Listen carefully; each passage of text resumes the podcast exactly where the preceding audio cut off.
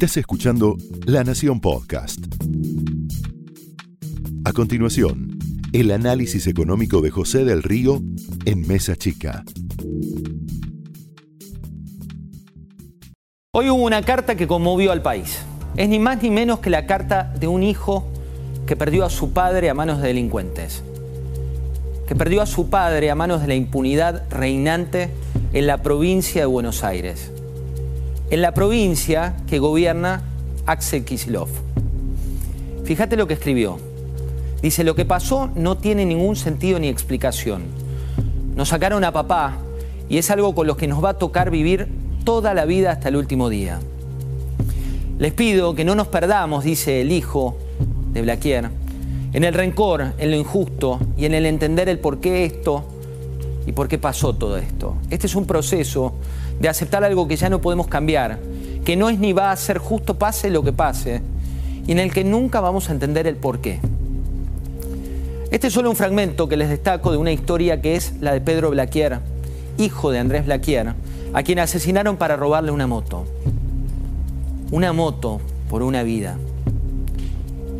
Es increíble acostumbrarse a esto. Las historias, por más que cruelmente se las intente llevar a un tema de un segmento social o desde un resentimiento, cruzan fronteras económicas y no tienen límites. Hubo casos de falsos gasistas en Lomas de Zamora que engañaron a una familia de clase media, los robarruedas de la matanza, los sucesivos ataques que se vienen denunciando contra jubilados, la situación que se vive con las motos en Pilar, son solo una triste parte de esta historia. La estadística oficial marca que en territorio bonaerense hay un robo o hurto cada dos minutos. Sí, cada dos minutos. Mira lo que decía la exgobernadora Vidal. Primero, mis condolencias a la familia Blaquier. Lo hice en privado, ahora lo hago en público. Murió una persona y el ministro solo dio excusas y buscó culpables fuera de sí mismo y el silencio del gobernador aturde. Esto no pasa por casualidad. Esto pasa porque la vida de los bonaerenses no les importa. El Ministerio Público Fiscal de Buenos Aires hizo pública la información sobre investigaciones que inició en 2021 y en ese registro estableció que en el foro juvenil y también correccional y penal se habían abierto ese año 249.172 causas por robos y hurtos. También hubo autos sustraídos, ruedas sustraídas, más de 20.000 autos en el último dato. Pero el gobernador, el gobernador Kisilov, no paró de tuitear. ¿Condolencias? No, propagandas. No solo las que invierte en su batalla ideológica, sino a través de su línea de Twitter. Un arreglo de una ruta, un jardín de infantes, hasta un mercadito. Mira estos últimos tweets.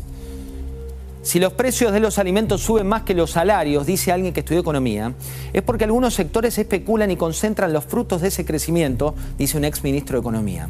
Tenemos que cuidar la mesa de las y los bonaerenses. Si aumentan, no compres los productos que están por encima de la inflación. Gobernador, la inflación de su gobierno está por encima del 100%. Tal vez usted elija mirar para otro lado porque es el rey de las transferencias discrecionales por parte del presidente Alberto Fernández y lo va a hacer aún más en 2023. La caja extra de 200 mil millones que va a tener para afrontar el año electoral en la provincia de Buenos Aires ya está escrita. Se trata de recursos que prevé transferir el gobierno nacional por el Fondo de Fortalecimiento Fiscal, de acuerdo al proyecto de presupuesto nacional que ya fue presentado. También, lamentablemente, celebró el día que ocurrió el asesinato de Blaquier el triunfo de Lula y no dio condolencias a la familia, no se acercó a la familia.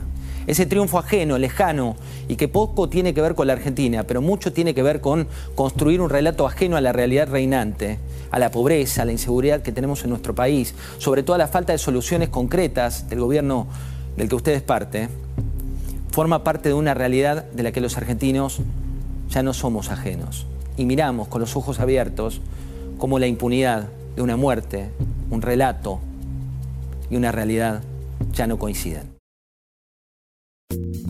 Esto fue el análisis económico de José del Río en Mesa Chica, un podcast exclusivo de La Nación. Escucha todos los programas de La Nación Podcast en www.lanacion.com.ar. Suscríbete para no perderte ningún episodio. Estamos en Spotify, Apple Podcast, Google Podcast y en tu reproductor de podcast favorito. Seguí escuchando La Nación Podcast.